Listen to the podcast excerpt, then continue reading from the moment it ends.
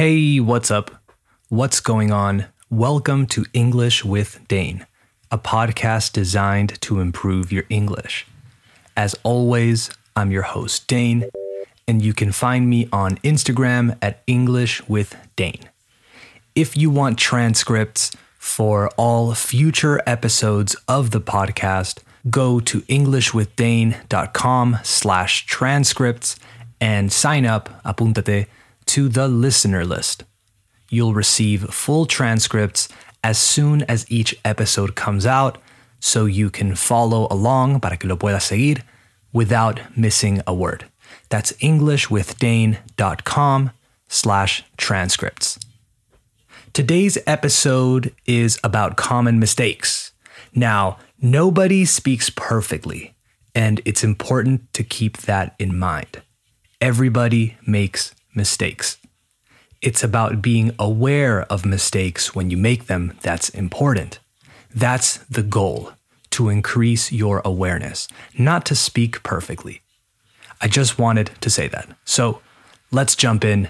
You are listening to episode 103 of English with Dane. Hit it.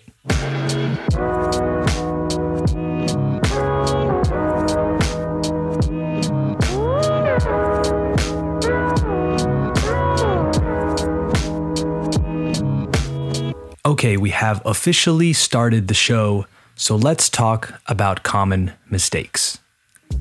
The first one has to do with, tiene que ver con, verbal tense.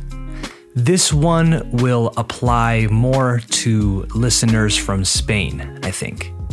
Now, in Spain, if I ask someone, ¿Qué has hecho hoy? What did you do today? They would say something like, Pues he ido a la oficina, he ido al banco, he ido al gimnasio, luego he quedado con un amigo para tomar algo, etc. In contrast, I would use a different verbal tense probably. I would say fui a la oficina, fui al banco, fui al gimnasio, luego me tomé una cerveza con un amigo, etc.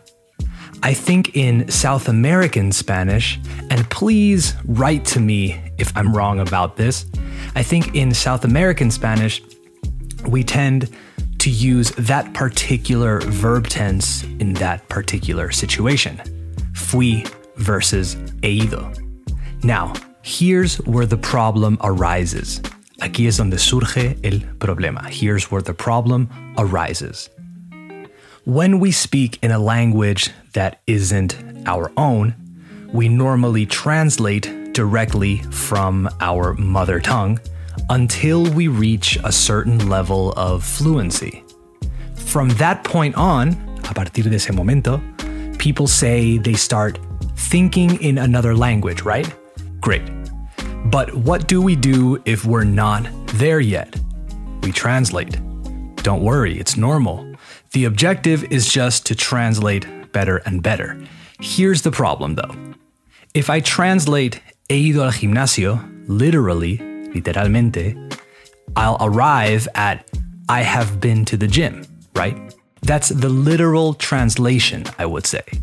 He ido is I have been or I've been. The problem is that in English, using the present perfect like that doesn't really make sense. It's an action that took place, que ocurrió, when phrasal verb, to take place. It's an action that took place in a time that has elapsed, that has ended.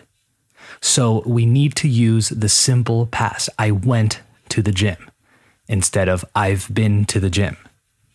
So, mistake number one using the present perfect in a situation that requires the simple past, or past simple, or whatever you want to call it. Next up, using which instead of who when talking about someone else. So, my friend, which works in marketing, I hear this one a lot, and I probably make this one from time to time. I know my friends do. You should be saying, my friend who works in marketing instead. You could use that, I guess, but who is the best choice, so choose that one. I don't think this one requires further explanation, so let's move on. Next is another quick one, but this has been creeping, apareciendo into my life again recently. Boring versus bored. That book was so boring, I couldn't get through it, versus I was so bored during the presentation that I started thinking about what I was going to have for dinner tonight. Don't say you're boring. Don't be so hard on yourself. You're just bored. Moving on, using it's with a T instead of is. The project it's finished versus the project is finished. This might seem like a silly little thing, but it completely throws off a sentence. Just a little T sound in there, and it sounds super weird. Stop saying that if you're saying that. Next, using the infinitive instead of the continuous tense after the word for. So, thanks for answer so quickly. I look forward to work with you. No.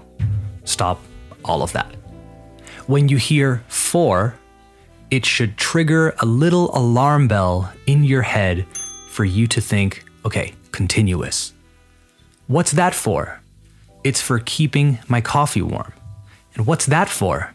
It's for keeping the door open. If someone asks you what something does, though, lo que hace, then you say it keeps the door open. Oh, what does that thing do that stops the wine from going off or oxidizing or whatever happens to wine? The most important thing is to use the continuous after for. Thanks for letting me know. Okay, I have two more. Next, we have adding will when using the first conditional. An example When I will get home, I will call you, instead of when I get home, I'll call you. I get it, because it's kind of like the future, but no, don't put a will in there. The conditional is just when I blah blah blah, I'll blah blah blah. When I get paid, I'll pay you back. When they let me know, I'll call you. When you get there, give me a call. Or if you want it the other way, call me when you get there. All right, last one. Saying want that I instead of want me to when talking about what someone wants you to do. Ojo, no es me too de yo también, okay?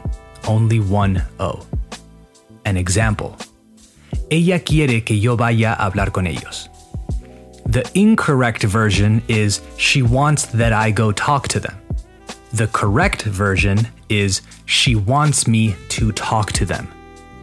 I know in Spanish we say que yo, right? And if we translate it literally, that I makes sense, tiene sentido, but it's incorrect. We don't use it like that. They want me to get there early. Quieren que llegue temprano. She wants me to call the doctor. He wants me to go to the party with him. They want me to send them an email. Nada de they want that I go to. No, no. No more of that. No more of any of these mistakes anymore. I'm just kidding, but you know what I mean. Remember, don't hate yourself for making these types of mistakes. Just be aware of them and in time, you won't make them as much. Okay, that's it for this episode of English with Dane. Thank you for listening. I hope it helped.